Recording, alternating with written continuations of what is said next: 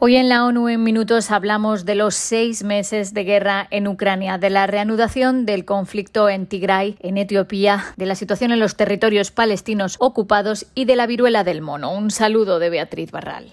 Este 24 de agosto se cumplen seis meses de la invasión rusa de Ucrania, un trágico hito, dijo el secretario general, que coincide con el 31 aniversario de la independencia del país de la Unión Soviética.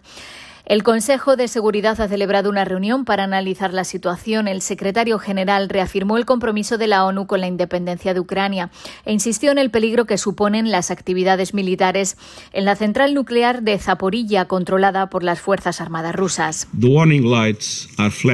Las luces de advertencia parpadean. Cualquier acción que pueda poner en peligro la integridad física, la seguridad o la protección de la central nuclear es simplemente inaceptable. Cualquier otra escalada de la situación podría conducir a la autodestrucción. El presidente ucraniano fue invitado a participar en la sesión tras un voto de procedimiento en el que Rusia se opuso.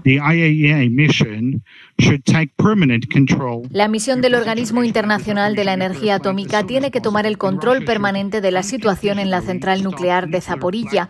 Rusia tiene que cesar incondicionalmente el chantaje nuclear y retirarse completamente de la planta, dijo Volodymyr Zelensky. El director general del OIEA, Rafael Grossi, anunció en Twitter que este miércoles se reunió en Estambul con altos cargos rusos para debatir una inminente misión a la planta nuclear ucraniana. Desde que comenzó la guerra, la ONU ha verificado 13.560 víctimas civiles, 5.614 muertos y 7.946 heridos. Las cifras reales son considerablemente mayores. Y el secretario general ha lamentado la reanudación de las hostilidades en Etiopía. Guterres dijo ante la prensa antes de la reunión del Consejo de Seguridad que está profundamente conmocionado y entristecido por la noticia e hizo un llamamiento enérgico para el cese inmediato de las hostilidades y la reanudación de las conversaciones de paz entre el gobierno y el Frente de Liberación del Pueblo de Tigray. El conflicto en Tigray, que comenzó hace 21 meses, ha matado a miles de personas y privado a 6 millones de habitantes de acceso a los servicios básicos. El secretario general pidió que se garantice el pleno acceso de la ayuda humanitaria a las personas necesitadas y el restablecimiento de los servicios públicos. Expertos de la ONU han condenado la escalada de ataques de Israel contra organizaciones de la sociedad civil palestina en la Cisjordania ocupada después de que el ejército israelí irrumpiera en las oficinas de siete grupos palestinos que operan en Ramallah y las cerrara. Estas acciones equivalen a una grave represión de los defensores de los derechos humanos y son ilegales e inaceptables, afirmaron los expertos que animaron a los Estados miembros de la ONU a tomar las medidas efectivas que permite el derecho internacional para poner fin a estos abusos. En una incursión al amanecer del 18 de agosto, las fuerzas israelíes causaron grandes daños a la propiedad y emitieron órdenes militares que imponían el cierre de las oficinas de los siete grupos palestinos de derechos humanos. Estas acciones siguen a las designaciones de Israel de estas organizaciones como terroristas e ilegales.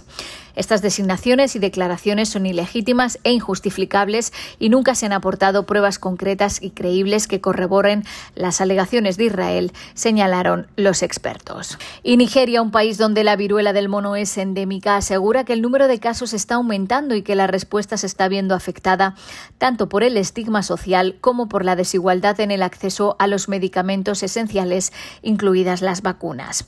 El país pide que se aplique a la viruela del mono algunas de las lecciones aprendidas en la lucha contra el VIH-Sida.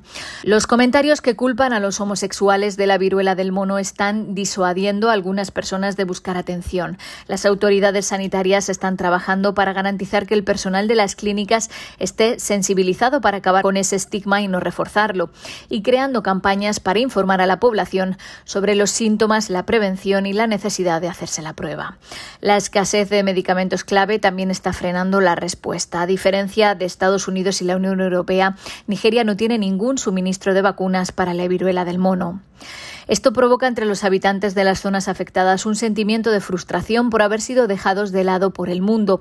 Esta desigualdad en el acceso a las vacunas y otros medicamentos clave debe corregirse urgentemente compartiendo las dosis, los derechos de producción y los conocimientos técnicos, asegura Leo Seken, el director de UNAIDS en el país. Hasta aquí las noticias más destacadas de las Naciones Unidas.